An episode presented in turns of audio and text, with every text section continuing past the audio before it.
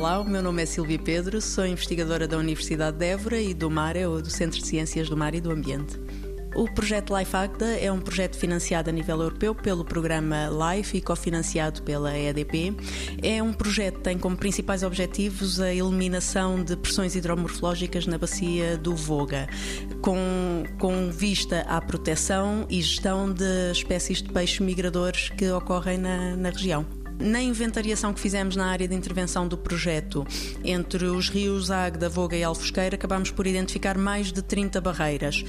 Destas 30, destas mais de 30, a intervenção do Life Águeda é direta sobre 13 barreiras, sendo que 8 são removidas, ou já foram removidas em 2022 e estão agora a ser colocadas passagens para peixes em 5 barreiras que não podem ser removidas, 5 açudes que existem entre os rios Águeda e Alfosqueira pesqueiro. As passagens para peixes são, neste caso, passagens naturalizadas para alguns dos obstáculos e também temos umas passagens técnicas modulares. Uh, o que nós vamos fazer é, em zonas que não têm características adequadas a receber as naturalizadas, que as pessoas normalmente reconhecem como sendo aqueles blocos dispersos a formar corredores uh, no obstáculo que está colocado, no açude.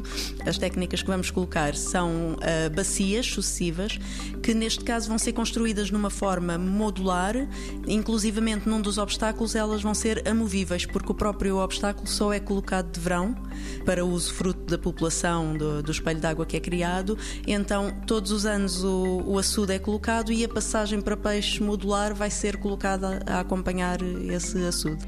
90 Segundos de Ciência é uma produção conjunta Antena 1, ITQB e FCSH da Universidade Nova de Lisboa, com o apoio da Fundação para a Ciência e a Tecnologia.